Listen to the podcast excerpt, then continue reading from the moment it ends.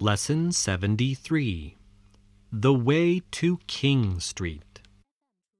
Listen to the tape, then answer this question Why did the man need a phrase book?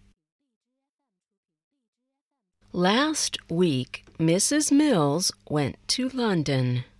She does not know London very well, and she lost her way.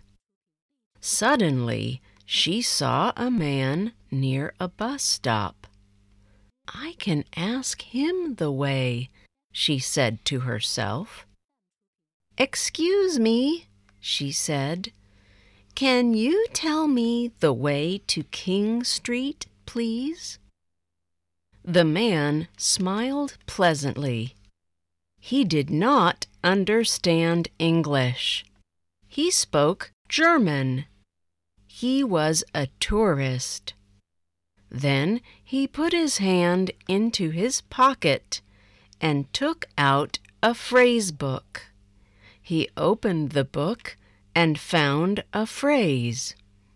He read the phrase slowly. I am sorry, he said. I do not speak English.